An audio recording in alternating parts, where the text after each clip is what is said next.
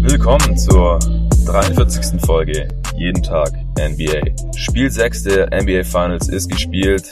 Es gab hohe Höhen. Die Toronto Raptors sind NBA Champ 2019 und tiefe Tiefen, denn nachdem sich KD ja schon im letzten Spiel die Achillessehne gerissen hat, hat sich Clay Thompson jetzt noch ein Kreuzband gerissen. In diesem Spiel, Ende des dritten Viertels. Also die Warriors dieses Jahr wirklich vom Pech verfolgt. Es war trotzdem ein extrem spannendes Spiel. Ich will mich jetzt nicht in Spekulationen verlieren, wie dieses Spiel verlaufen wäre, wenn Clay Thompson sich nicht Ende des dritten Viertels, als die Warriors drei Punkte vorne waren, am Knie verletzt hätte oder gar wie die Serie verlaufen wäre, wenn Durant mehr Spiele gespielt hätte. Die Raptors haben extrem stark gespielt in dieser Saison, in diesen Playoffs, die Sixers geschlagen, die Bucks geschlagen und jetzt auch noch die Warriors geschlagen, auch wenn die nicht in Topform waren. Und auch diese Warriors, diesen Rumpfkader dann um immerhin noch Curry, Draymond, Cousins, über weite Strecken auch Clay Thompson und knapp zwölf Minuten Kevin Durant. Muss man erstmal schlagen. Andre Godala darf man auch nicht unerwähnt lassen. Finals MVP 2015 und auch heute wieder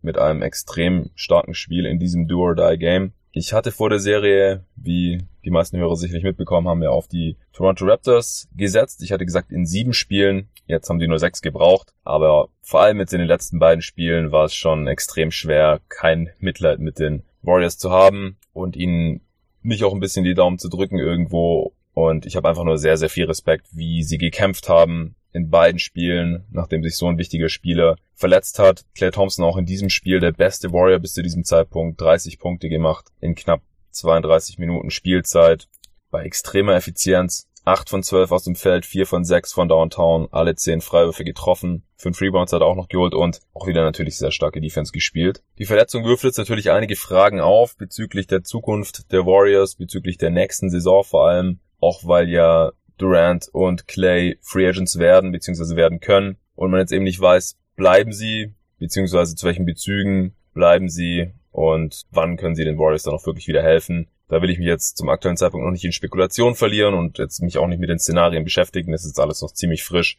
sondern ich würde sagen, konzentrieren wir uns nochmal auf die Finals und vor allem natürlich auf dieses Spiel 6, das auch wieder sehr, sehr ereignisreich war. Sehr spannend war, sehr knapp war 114 zu 110 am Ende für die Raptors. Kein Team hat je im zweistelligen Bereich geführt. Es gab 18 Führungswechsel in diesem Spiel. Neunmal war das Spiel unentschieden. Es gab eine Crunch-Time, kann man sich vorstellen bei diesem Stand, auch wenn man das Spiel nicht gesehen hat, die auch extrem spannend war. Kawhi Leonard ist der Finals MVP geworden, jetzt in diesem Spiel offensiv wieder nicht so überragend, wie wir das schon in vielen anderen Spielen in diesen Playoffs gesehen haben.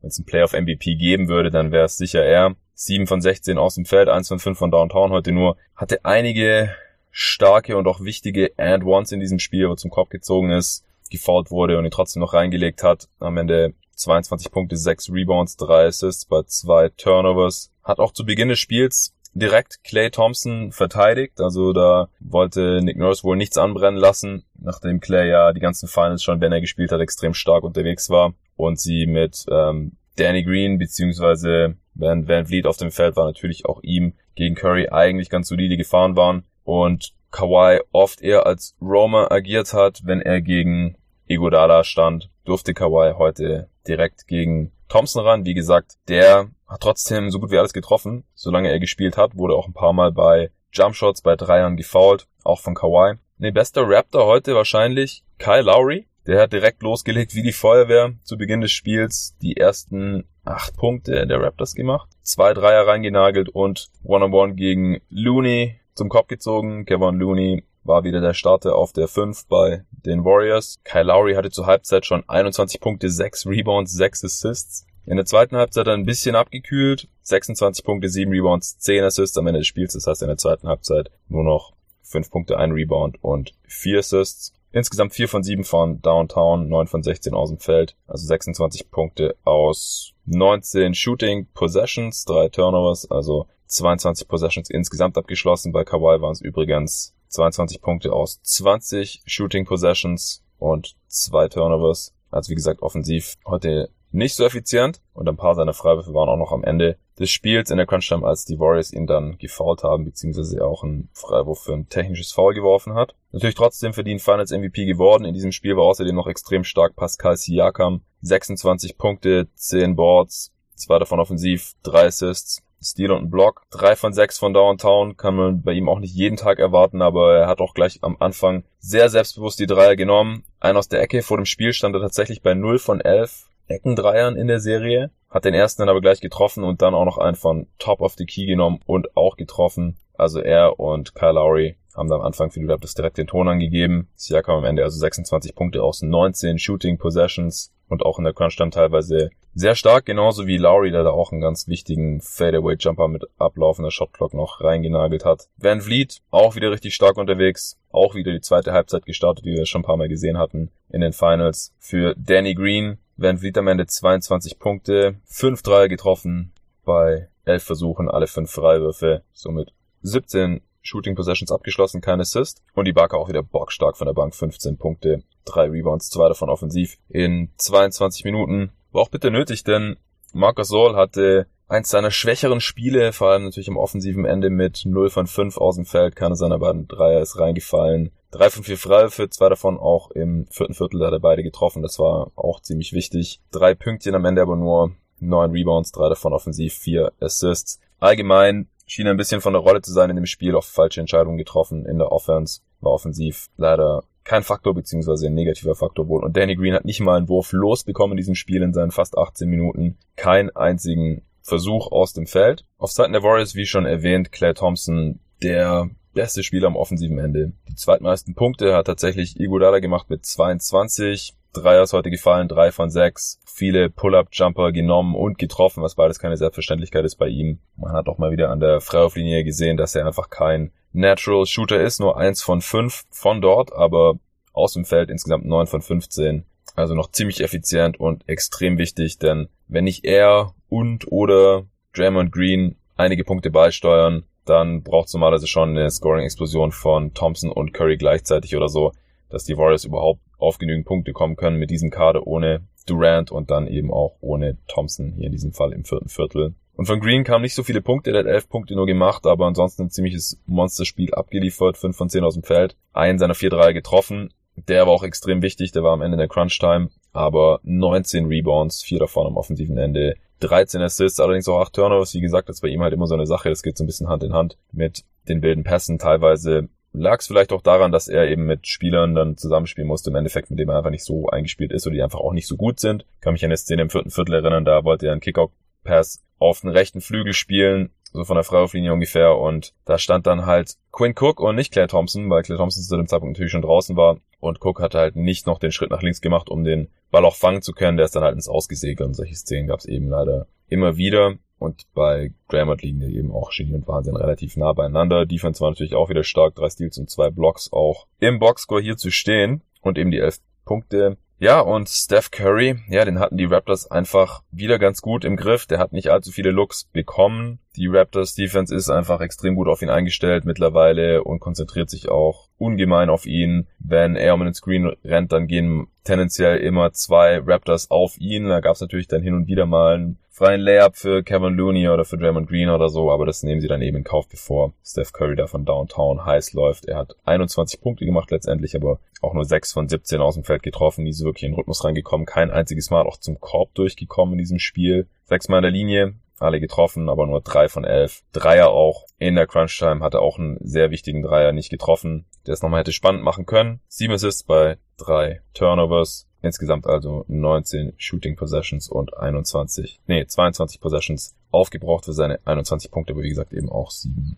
Mal für die Mitspieler aufgelegt. Die meisten Minuten von der Bank hat Cousins bekommen in diesem Spiel. War auch an einigen wichtigen Aktionen beteiligt. 12 Punkte insgesamt. 4 von 9 aus dem Feld. Sein einzigen Dreier nicht getroffen. Aber nur 4 von 7 von der Freiwurflinie. Also auch er da wackelig. Green übrigens auch 0 von 2 von der Freiwurflinie. Iguodala 1 von 5 von der Freiwurflinie hatte ich schon erwähnt. Und deswegen auch, wenn die Splash Bros ihre 16 Freiwürfe zusammen alle getroffen haben. Die Warriors nur mit 21 von 30 von der Freiwurflinie 70 Prozent. Da haben sie natürlich auch einiges liegen gelassen, was in so einem knappen Spiel natürlich dann auch ins Gewicht fällt.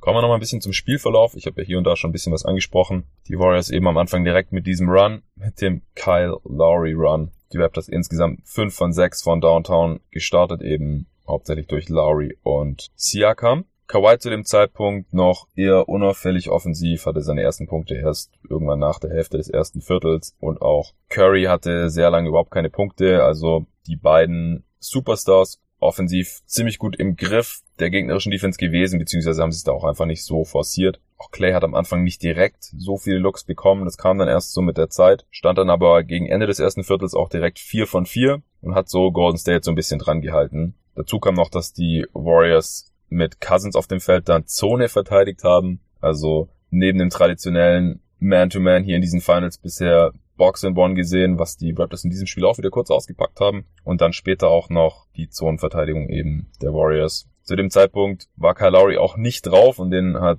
Nick Nurse dann ganz schnell wieder reingepackt. Der hat dann auch direkt als Zonebuster funktioniert und ein Corner 3 reingehauen, nachdem Ibaka das nicht geglückt war. Lowry dann so mit 15 Punkten im ersten Viertel schon. Und so waren die Raptors 33-32 vorne nach dem ersten Viertel. Anfang des zweiten Viertels hatten die Raptors schon acht Dreier äh, neun Dreier getroffen, nachdem sie in Spiel 5 insgesamt nur acht getroffen hatten. Da waren sie ja ziemlich off, auch ein Grund, wieso sie Spiel 5 ja in Toronto nicht gewinnen konnten. In dem Spiel dann, wie gesagt, natürlich gleich viel besser. Die Warriors hingegen haben eher in der Zone gepunktet, 18 Points in der Pen zu dem Zeitpunkt schon gehabt. Das hat sich dann im weiteren Verlauf des Spiels noch weiter angeglichen. Anfang des zweiten Viertels haben auch zum allerersten Mal in dieser Saison überhaupt Cousins und Looney zusammengespielt. Also das zeigt vielleicht so ein bisschen die Verzweiflung Steve Kerrs, beziehungsweise, dass er da einfach Sachen ausprobieren musste, die man vorher noch nie ausprobiert hat, hier in diesem entscheidenden Spiel 6 der Finals. Das hat dann aber nicht so gut funktioniert. Die Raptors dann auch ohne Kawhi, der Anfang des zweiten Viertels seine Pause bekommen hat, ähm,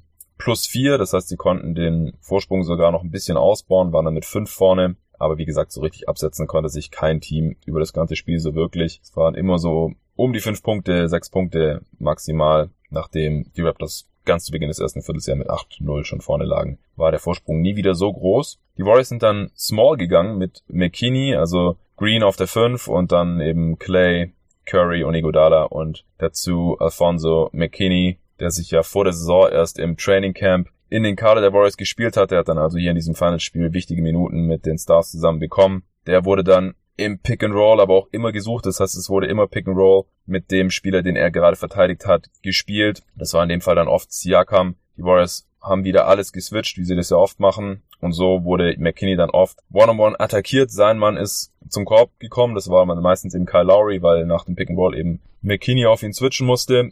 Kyle Lowry kommt in die Zone, die Help Defense muss zu ihm rüber rotieren und so konnte dreimal der Durchstecker auf Ibaka, der da immer irgendwo im Dankespot rumgehangen ist oder eben in die Zone reingekattet ist, gespielt werden und er konnte dann jedes Mal einen Korb reinlegen oder stopfen. Auf Seiten der Raptors hat Norman Powell auch wieder ein paar Minuten bekommen, hat auch dann mal direkt wieder seine Jumpy Defense gezeigt, das hatte ich auch schon ein paar Mal im Podcast angesprochen, das heißt, er fällt eben viel auf Pumpfakes herein, beißt da an, Claire Thompson weiß das sicherlich mittlerweile auch, hat einen Dreier gefaked. Thompson segelt an ihm vorbei und er konnte das Foul ziehen. Wie gesagt, das hat in dem Spiel mehrmals funktioniert. Nicht nur gegen Paul, sondern dann auch noch gegen Kawhi Leonard höchstpersönlich, der sich somit sein drittes Foul abgeholt hat, indem er Clay Thompson bei einem Dreier gefault hat. Zur Halbzeit dann die Raptors immer noch mit drei Punkten vorne, 60 zu 57. Die Warriors zu dem Zeitpunkt schon mit 10 Turnovers, die Raptors mit 9 von 18 Dreiern. Das heißt, die hatten dann das restliche zweite Viertel keinen Dreier mehr getroffen. Die Warriors nur bei 4 von 12, dafür 13 ihrer 14 Freiwürfe zu dem Zeitpunkt noch getroffen. Die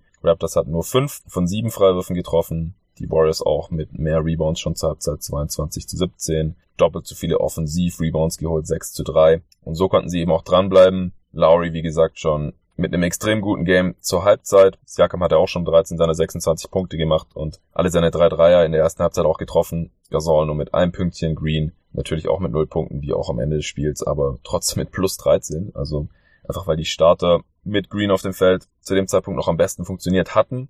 Ibaka hatte schon 10 Punkte und Kawhi 9. Genauso wie Curry, der bei 2 von 7 aus dem Feld stand, Clay schon mit 18 zur Halbzeit und Igodala auch schon mit 11 seiner 22 Punkte. Im dritten Viertel hat dann Kawhi seinen ersten Dreier getroffen und auch ein starkes and One gehabt. Ich habe mir dreimal in diesem Spiel insgesamt Strong and One bei Kawhi aufgeschrieben, äh, als er einfach zum Korb getankt ist und da komme was wolle den Ball in den Korb befördert hat und dann eben noch an die Linie durfte für den Bonusfreiwurf. Kyle Lowry hat sein viertes Foul abgeholt im dritten Viertel. Ich glaube, er hatte vorne den Ball verloren. Auf jeden Fall ist er dann nach hinten gesprintet. Äh, Iguodala wollte im Fast Break Slam und Kyle Lowry ist noch von hinten dran gekommen an den Ball, aber eben auch an sein Handgelenk. Ich habe dann auf Twitter gesehen, manche haben geschrieben klares Foul, manche haben geschrieben überhaupt kein Foul, weil er erst am Ball war. Also da haben sich die Geister dann auch geschieden, aber es wurde auf jeden Fall als Foul gepfiffen und Lowry somit dann eben mit vier. Blöderweise hat Iguodala dann aber auch beide Freiwürfe nicht getroffen. Das heißt, es war, hat sich sogar gelohnt gehabt. Van Vliet hatte, wie gesagt, die zweite, äh, doch zweite Halbzeit dann gestartet. Curry konnte ihm dann auch sehr schnell drei Fouls anhängen innerhalb von zwei, drei Minuten, glaube ich. Iguodala hat, nachdem er diese beiden Freiwürfe verhauen hatte,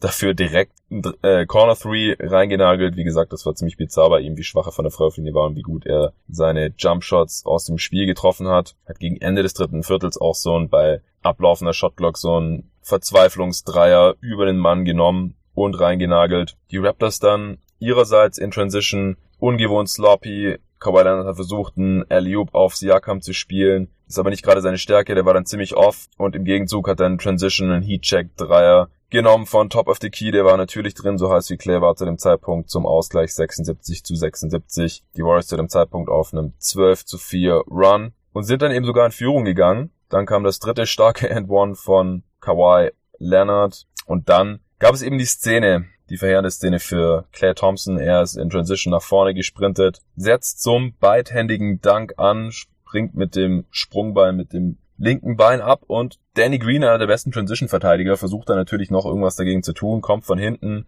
geht auch auf den Ball, versucht ihn zu blocken, fault ihn dabei aber, also erwischt ihn irgendwie an der Hand und äh, Thompson kann so halt den Dank nicht finishen, landet auf dem Boden mit dem linken Bein und kommt halt so auf, dass sich quasi sein Körper durch das Momentum noch so ein bisschen um dieses Bein, mit dem er zuerst landet, dreht. Also sah ein bisschen seltsam aus, sah ungut aus, unrund. Das Knie hat so gebackelt. Mir fällt leider kein besserer Begriff dafür ein gerade. Und er hat sofort aufgeschrien, hat sich fallen lassen, hat sich gewunden vor Schmerz, also man hat direkt gesehen, es muss irgendwas Schlimmes sein. Hat sich dann aber wieder relativ schnell beruhigt, ist aufgestanden und ist dann auch selber, also unter eigenen Kräften, in den Tunnel gelaufen. Aber da er gefault wurde, wurde ihm dann halt noch gesagt, hey, wenn du die Freiwürfe jetzt nicht nimmst, dann kannst du nicht mehr zurück ins Spiel, wenn die Verletzung jetzt nicht so schwer sein sollte. Und dann hat er natürlich gesagt, nee, komm, ich nehme die Freiwürfe, ist wieder rausgekommen. Das Publikum in Oakland, in der Oracle Arena im Roracle, im definitiv letzten Spiel in dieser 47 Jahre alten Arena, habe ich glaube ich gelesen, bevor sie dann ab nächster Saison in San Francisco spielen,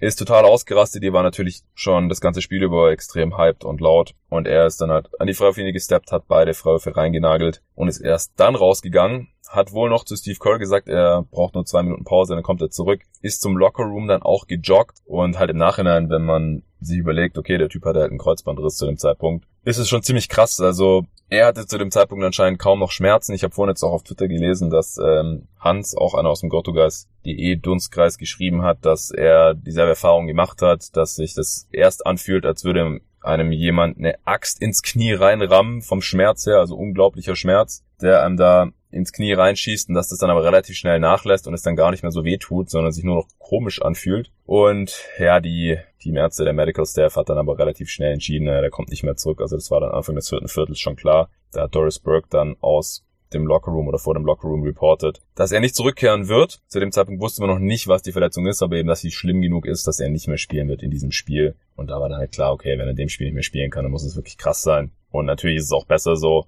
habe ich sofort gedacht zu dem Zeitpunkt. Da wusste ich, wie gesagt, noch nicht, dass ein Kreuzband drin ist. Aber selbst wenn es was weniger Schlimmes gewesen wäre, dass man halt kein Risiko mehr eingeht. Vor allem spätestens nachdem man halt gesehen hat, was mit Kevin Durant passiert ist, der ja eben anscheinend noch angeschlagen war und wo dann halt direkt die Achillessehne gerissen ist. Und ja, im Endeffekt ist es natürlich klar, dass er mit einem Kreuzbandriss auf keinen Fall mehr spielen hätte sollen und das dann eben auch die richtige Entscheidung war. Aber eben sehr, sehr schade, denn wie gesagt, zu dem Zeitpunkt hat schon 30 Punkte extrem heiß und hat der wichtigste Scorer der Warriors und natürlich auch in der Defense unersetzlich. Man hat dann auch Anfang des vierten Viertels gesehen, wie er mit Krücken die Arena verlassen hat. Also spätestens da war klar, okay, das ist irgendwas richtig Schlimmes. Die Warriors haben 86 zu 84 tatsächlich geführt, Anfang des vierten Viertels. Sie haben dann kurz mit Cook, Livingston, Green, Jerebko und Cousins gespielt, also eine richtig üble Lineup eigentlich mit richtig wenig Creation. Auch defensiv mit Cousins, Jerebko, Cook und dem jetzt schon ziemlich alten Livingston eigentlich echt nicht finalswürdig. Aber Curry hat eben seine Pause gebraucht und es ist dann auch gar nicht so schlecht verlaufen. Livingston hatte noch einen Fast Break Dunk, also wenn der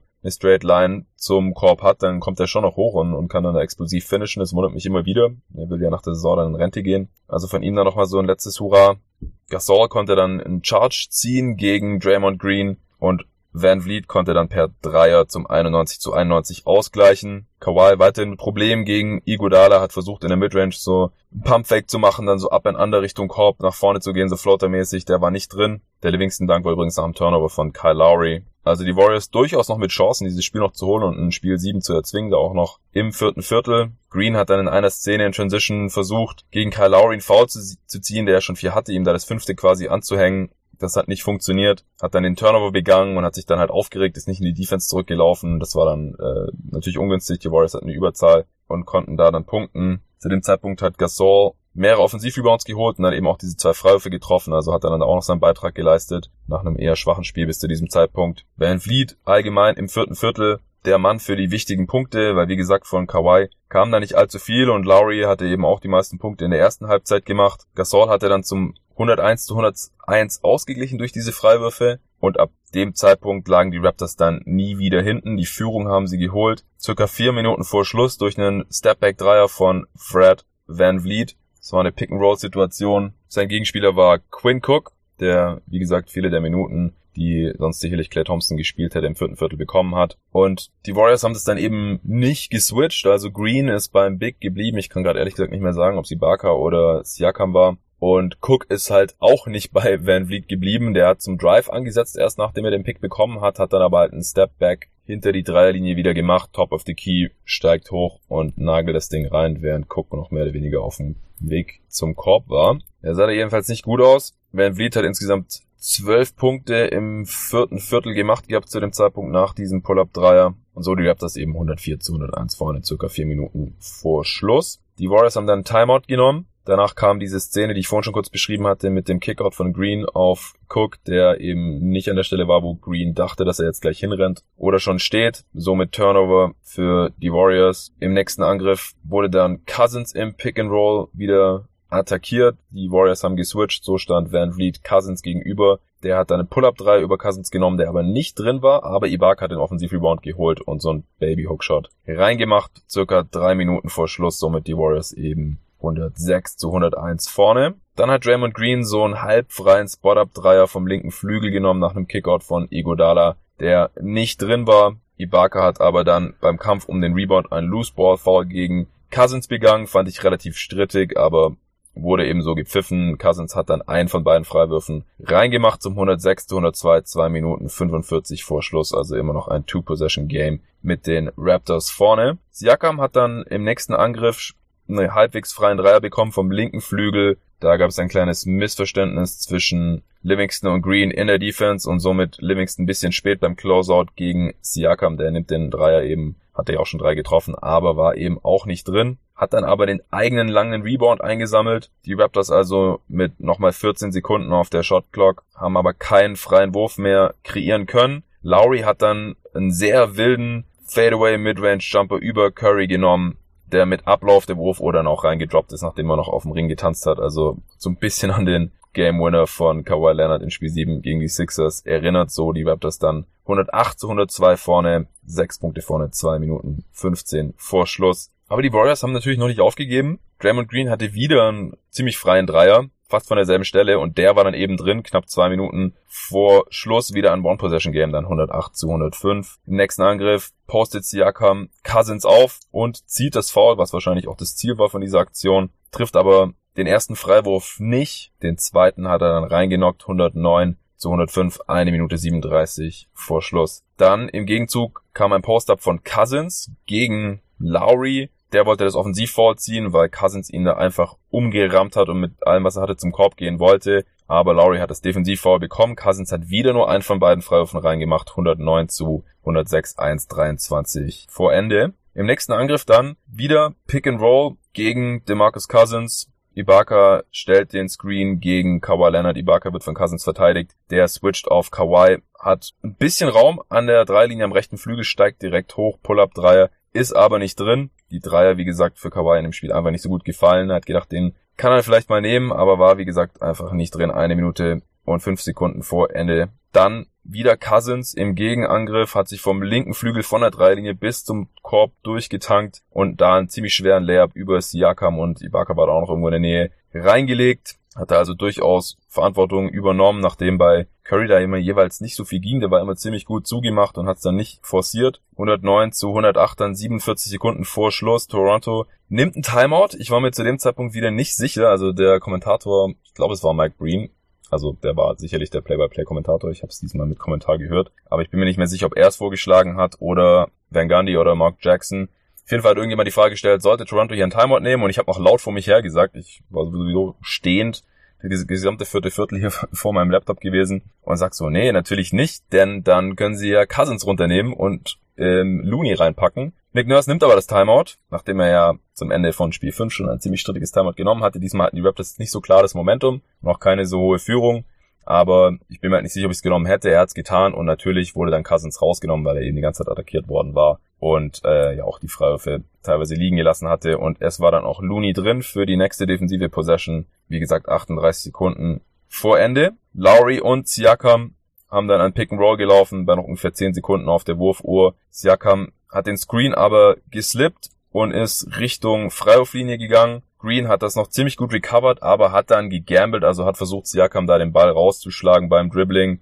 Und der hatte dann einen relativ freien Floater, den er reingemacht hat zum 111 zu 108. 27 Sekunden vor Ende. Im nächsten Angriff dann Curry und Green im Pick and Roll. Curry kommt zur Freiwurflinie und stolpert da. Es wurde als Foul gepfiffen. Ich bin mir nicht sicher, ob Siakam ihn wirklich gefoult hat oder über Siakams Füße gestolpert ist. In dem, Im Replay sah es dann eher aus, als wäre er über die eigenen Füße gestolpert. Ist aber auch egal. Es wurde gepfiffen und Curry geht an die Linie und macht 19 Sekunden vor Schluss natürlich beide rein. 111 zu 110. Ein Punkt Spiel. Natürlich Timeout von Toronto. Nachdem der Einwurf an der eigenen Baseline nicht funktioniert hat, wollten sie da nichts riskieren, haben lieber einen Timeout genommen. Nach dem Timeout dann hat Kawhi den Ball tief im Backcourt gefangen, hat dann schnell in den Frontcourt passen wollen auf Danny Green, der genau über der Mittellinie stand, auf einem am rechten Spielfeldrand. Ich habe nicht verstanden erstens, warum Danny Green zu diesem Zeitpunkt auf dem Spielfeld steht, denn man will zu dem Zeitpunkt ja keinen äh, Corner Three oder sowas. Das ist das, was Green in der Offense kann. Er kann schlecht dribbeln und schlecht passen und allgemein Entscheidungen treffen, wenn es nicht die Entscheidung ist, okay, ich habe einen freien Dreier, ich gehe hoch. Das ist halt leider so. Bei Green super Defender, aber offensiv halt ziemlich limitiert und in dem Spiel ja offensiv auch noch gar nichts gerissen gehabt. Deswegen verstehe ich es nicht ganz. Vielleicht hat man gedacht, okay, wenn er gefault wird, dann kann er wenigstens seine Freiwürfe treffen. Naja, jedenfalls hat er dann den Ball da an der Mittellinie, ist eingesperrt zwischen der Mittellinie und der rechten Seitenlinie. Draymond Green macht übelst Druck. Und er denkt, okay, ich muss jetzt irgendwie passen und will auf Siakam passen, der in der rechten Corner steht oder gerade so hinrennt. Der Pass ist völlig off. Wie gesagt, es ist einfach nicht Danny Greens Stärke und Draymond Green ist ein ganz übler Defender mit extrem langen Armen. Fragt mal Kyle Lowry. Ja, und der Pass ist halt off, Siakam kommt nicht ran und Turnover von Danny Green. 9,6 Sekunden vor Schluss, Raptors nur ein Punkt vorne und die Warriors haben noch einen Timeout, der sie natürlich nehmen. Nach dem Timeout dann, Andre Godala macht den Einwurf vom linken Spielfeldrand auf Draymond Green, der ganz auf der anderen Seite des Feldes steht, fast schon in der Corner auf der rechten Seite. Der Ball kommt aber an, Lobpass, und Curry kommt auf die den rechten Flügel gesprintet, um einen Screen vom von dem Marcus Cousins gestellt, der wieder drin ist, fängt, drückt ab, off balance, relativ wilder Wurf, aber ein Wurf, den Curry durchaus mal reinmachen kann. Aber es war einfach nicht seine Nacht. Er war einfach nicht so heiß von Downtown wie Clay Thompson, der aber halt zu dem Zeitpunkt natürlich schon gar nicht mehr in der Arena war. Und der Wurf war halt leider nicht drin. Wenn er drin gewesen wäre, hätten die Warriors 113 zu 111 geführt. So hat Leonard den Defensiv-Rebound fast schon gehabt, hat ihn aber nicht richtig gefangen mit beiden Händen. Und so hat er ihn auch nicht kontrollieren können. Es gab dann so ein Scramble. Draymond Green bekommt letztendlich am Boden liegend den Ball und callt ein Timeout, das die Warriors aber nicht mehr haben. Sie hatten kein Timeout mehr. Gibt dann eben ein technisches, somit ein Freiwurf und Ballbesitz für die Raptors. Einerseits schlau, denn wenn er das nicht gemacht hätte, wäre die, äh, wär die Zeit einfach abgelaufen. So war noch 0,9 Sekunden auf der Uhr.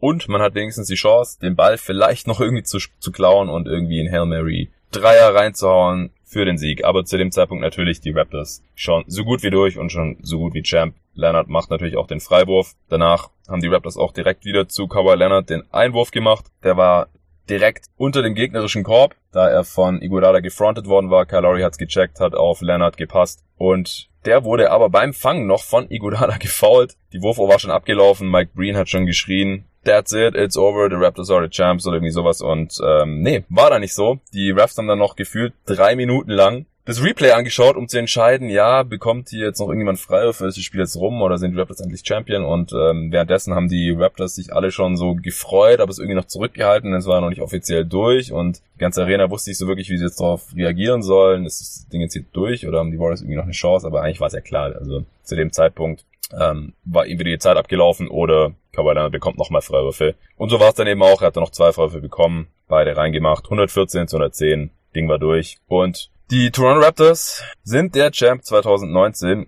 Unglaubliches Spiel mal wieder. Ich war mit den Nerven wieder wirklich am Ende. Bin auch irgendwie froh, dass es jetzt vorbei ist. Also wenn es jetzt irgendwie noch ein Spiel 7 gegeben hätte, dann noch ohne Clay Thompson, ohne KD, mit dem angeschlagenen Looney, der jetzt auch hier wieder 26 Minuten gespielt hat, auch wirklich ganz gut war, aber die Warriors sind jetzt einfach mittlerweile so dünn. Ich wollte irgendwie einfach nur, dass es vorbei ist. Und ja, die Raptors hatten 16 der 20 Viertel gewonnen in den ersten fünf Spielen. Zwei waren ausgeglichen und nur zwei hatten die Warriors gewonnen. In dem Spiel haben sie auch drei der vier Viertel gewonnen. Das heißt, sie haben 19 der 24 Viertel gewonnen und die Warriors nur zwei. Also unterm Strich wirklich das dominantere und bessere Team. Clay Thompson hat mal wieder bewiesen, dass er anscheinend irgendwie für Game Sixes gemacht ist. Er hatte ja 2016 gegen die Thunder im sehr wichtigen Spiel 6, weil war auch ein Do-or-Die-Game, 41 Punkte rausgehauen, das war da, als er 11 Dreier reingenagelt hatte. Letztes Jahr in Spiel 6 gegen die Rockets. In Western Conference Finals hat er 35 Punkte gemacht gehabt, 9 Dreier reingenagelt gehabt. Dieses Jahr in Spiel 6 gegen die Rockets, was ja dann der Clincher war, 27 Punkte gemacht gehabt, 7 Dreier getroffen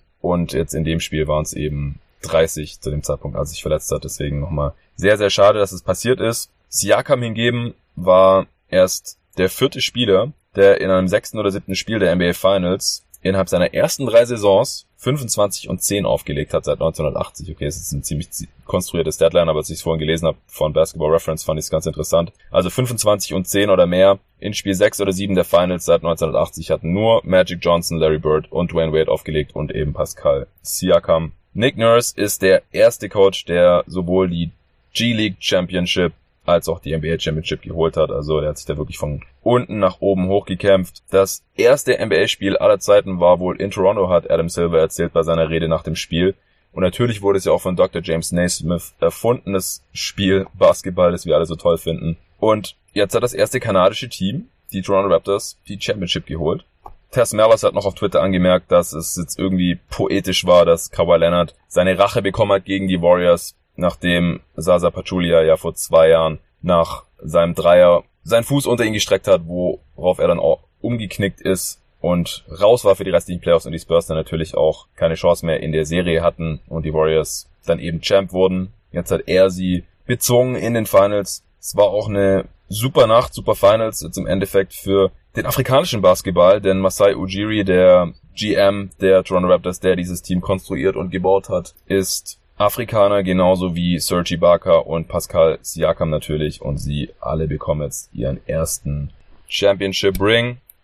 Tommy Beer hat noch getweetet, dass Kawhi Leonard im zarten Alter von 27 jetzt schon zwei Championships, zwei Finals MVPs und zwei Defensive Player of the Year Awards hat und seine Prime wahrscheinlich noch vor sich hat. Das ist auch ziemlich krass. Und auch Kyle Lowry ist in ziemlich illustre Gesellschaft aufgestiegen. Er hatte als einer der wenigen über 25 Punkte und 10 Assists in einem Spiel, 6 oder 7. Der Finals auch das von Basketball Reference getweetet worden. Das haben vor ihm nur Jerry West, Walt Frazier, Larry Bird, James Worthy und LeBron geschafft und auch nur LeBron und Kyle Lowry haben das auswärts hinbekommen. 25 Punkte und 10 Assists oder mehr. Ja, heftiges Spiel, heftige Finals. Gratulation an die Raptors. Ich habe es von Anfang an gesagt, seit dem Kawhi Leonard Trade. Das ist ein richtig geiler Kader hier, das passt richtig gut zusammen. DeMar DeRozan im Endeffekt durch Kawhi Leonard auszutauschen, genauso wie Danny Green für Jakob Pöttl reinzuholen. Das war ein super Trade von Masai Ujiri. Das war ein Risiko, das sich auf jeden Fall gelohnt hat einzugehen. Denn selbst wenn Kawhi Leonard im Sommer gehen sollte als Free Agent, was ja durchaus möglich ist, man weiß nicht, wie sich das jetzt auswirkt, dass sie hier die Meisterschaft geholt haben, ob er den Titel lieber mit den Raptors verteidigen will oder lieber doch woanders spielt. Das ist ihm ja freigestellt. Dann hat sich das gelohnt, denn er hat die erste Championship geholt zusammen mit diesem Team und Er war, da sind wir uns sicherlich alle einig, der wichtigste Spieler für die Raptors in diesen Playoffs. Wie oft hat er die Kohlen aus dem Feuer geholt, wenn sonst nichts ging offensiv? Und wie sehr haben die gegnerischen Defenses sich auf ihn eingestellt, wodurch sich dann natürlich Räume für seine Mitspieler öffnet haben, selbst wenn er nicht so viel gepunktet hat. Wenn sich so eine Möglichkeit bietet, dann muss man das tun. Und da ist dann natürlich auch okay, wenn man noch irgendwie einen First-Round-Pick oder zwei mit reinwirft. Denn so eine Championship, das ist was, das werden die Spieler nie vergessen. Und natürlich auch die Fans nie vergessen. Man hat ja jetzt auch gesehen, was da abging in Kanada. Ein ganzes Land stand hinter diesem Team. Die Finals, Spiel 5 habe ich noch gelesen gehabt, waren das meistgeguckte TV-Programm aller Zeiten in Kanada, wenn ich es jetzt gerade nicht falsch im Kopf habe. Ja, auf jeden Fall ein Riesenhype dort ausgebrochen jetzt, 24 Jahre nachdem die Raptors dort angefangen haben zu spielen seit 95. Ja, für die Warriors könnte es das Ende der Dynastie jetzt sein, denn wie gesagt, Claire Thompson und Durant aktuell mit sehr schweren Verletzungen und dazu könnten sie sogar auch noch das Team verlassen. Das müssen wir jetzt schauen, wie sich das alles weiterentwickelt, aber es ist klar, dass zumindest in der nächsten Regular Season dieses Team nicht das gleiche sein kann. Sie haben jetzt auch nicht die leichtesten Voraussetzungen, wenn sie beide behalten, denn die werden sicherlich trotzdem ihr Geld bekommen. Und man hat ja gesehen, dass die Bank der Warriors leider einfach ziemlich dünn ist. Der Max Cousins natürlich auch Free Agent, muss man auch gucken, was er machen möchte. Kevin Looney ist Free Agent. Andererseits haben die Warriors natürlich jetzt drei Titel gewonnen in den letzten fünf Jahren. Nur einmal hat LeBron dazwischen gefunkt. Und dieses Jahr haben die Raptors dazwischen gefunkt und natürlich auch die Verletzungen. Man wird nie erfahren, wie es ausgegangen wäre, wenn Durant und Claire Thompson komplett fit gewesen wären. Aber ich denke, dass auch dann die Raptors einfach ein übles Matchup waren für die Warriors mit ihrer defensiven Vielseitigkeit. Sie haben einfach defensiv so gut wie keine Schwäche und auch offensiv kann da jeder schießen. Und an einem guten Tag hat man ja gesehen, sind sie offensiv sehr, sehr schwer zu stoppen. Allgemein hatten die Warriors auch in dieser Verfassung jetzt jedes Spiel Probleme, die Raptors zu stoppen. Auch in diesem Spiel hatten die Raptors am Ende wieder ein Offensivrating von 119, zur Halbzeit war es ja 120 gewesen. Und die Warriors ihrerseits konnten eben auf dem Niveau selten mithalten, was das Scoring angeht. Da hat ihnen letztendlich einfach ein bisschen die Firepower gefehlt. In dem Spiel dann am Ende ein Offensivrating von 113. Sie haben, wie gesagt, über das ganze Spiel viel von ihrer Offensiv-Rebound-Rate auch wieder gelebt. In dem Spiel auch wieder 35% Offensiv-Rebound-Rate, 55% Rebound-Rate insgesamt, die Raptors nur mit 45%. Die Warriors haben natürlich auch insgesamt wieder mehr den Ball weggeschmissen als die Raptors. Turnover-Quote von 17,5% ist ungefähr das, was sie schon die ganze Serie machen. Das liegt halt leider auch einfach ein bisschen an ihrem Spielstil und wenn dann die Wurfeffizienz nicht optimal ist, True Shooting von 59%, die Raptors am Ende mit 60% auch ganz knapp besser, dann haben sie unterm Strich natürlich einfach ein Problem. Gut, es gibt sicherlich noch sehr viel mehr zu analysieren, aber für heute reicht mir das jetzt erstmal. Ich hoffe, ich wurde hier jetzt euren Ansprüchen gerecht. Ich habe seit dem letzten Mal auch einige Rezensionen bekommen. Das freut mich auch riesig. Zehn Stück gleich.